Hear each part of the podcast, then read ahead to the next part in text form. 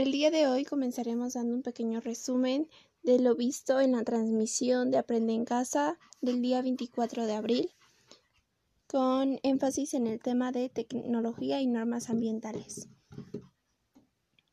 Bueno, el río Lerma ahora es un depósito de basura y de desechos tóxicos, todos estos producidos por la ciudad de Toluca y las industrias de su alrededor, disminuyendo las especies que habitan en el lugar y poniendo en riesgo la salud de los habitantes. Nuestras acciones afectan a la naturaleza y a la sociedad, provocan un deterioro ambiental.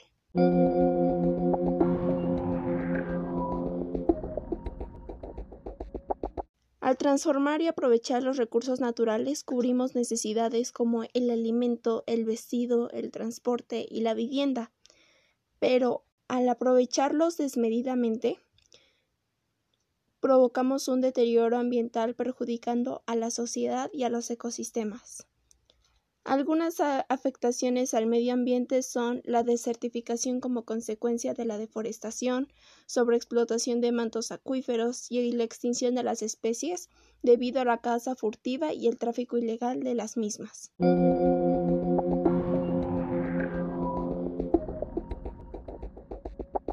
La sobreexplotación forestal implica tanto la pérdida de especies verdes como la de hábitats. Estos espacios captan el dióxido de carbono y liberan oxígeno, y son importantes para la captación y filtración de agua en el subsuelo. Por lo tanto, debido a la pérdida de hábitats, las especies emigran a otros ecosistemas. Las afectaciones que ocurren en el campo ocurren también en la ciudad y viceversa. Para sobrevivir, nosotros aprovechamos los recursos naturales, pero lo hacemos de una manera irresponsable, ya que consumimos más de lo que necesitamos e inclusive más de lo que la naturaleza misma puede producir.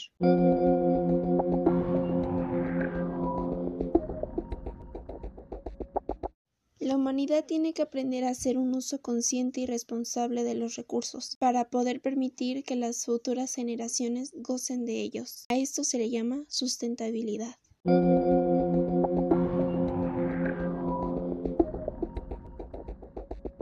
A principios de 1950 comenzó la preocupación por la contaminación ambiental.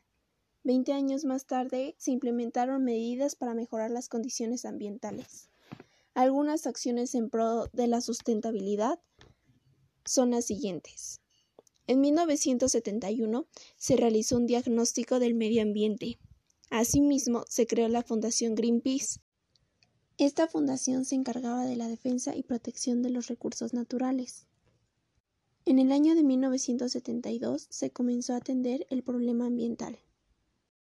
En 1987 se llevó a cabo la publicación del informe Nuestro futuro común, el cual mencionaba que el problema ambiental era un problema global, el cual nos concernía a todos, y así fue como se comenzaron a involucrar a los países en acciones de desarrollo sustentable.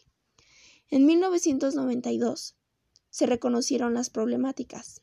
Algunas de ellas fueron la amenaza del cambio climático producida por el modelo de desarrollo económico, la conservación de la biodiversidad, el crecimiento de la población y el calentamiento global, los cuales causaban un daño al bienestar humano.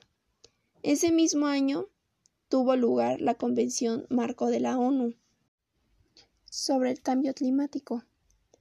En 1997 se consiguió la firma del Protocolo de Kioto para comprometer a los demás países a reducir las emisiones de gases de efecto invernadero.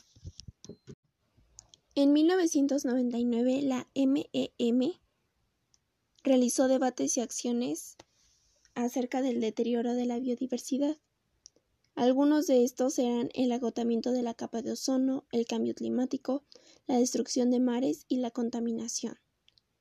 En 2002, la CMDS ratificó el protocolo de Kioto y la Agenda 21.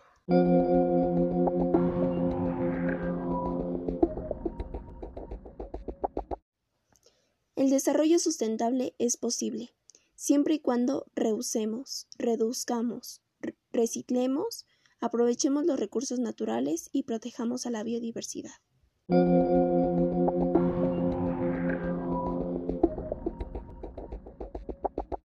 Para poder llevar a cabo un proyecto comunitario debemos seguir algunos pasos. Como principal, identificar la necesidad o problemática. Buscar alternativas de solución al problema. Revisar si la problemática se presenta también en la comunidad. Verificar si las propuestas de solución se pueden aplicar a la comunidad. Buscar apoyo técnico y financiero de instancias gubernamentales, privadas o asociados y para finalizar poder compartir y replicar el proyecto para así enriquecer tanto nuestras metas como también las visiones de otras personas. Esperando que se encuentren en un grandioso estado y llenos de mucha salud y con sus familias. Que tengan un bonito día y muchas gracias.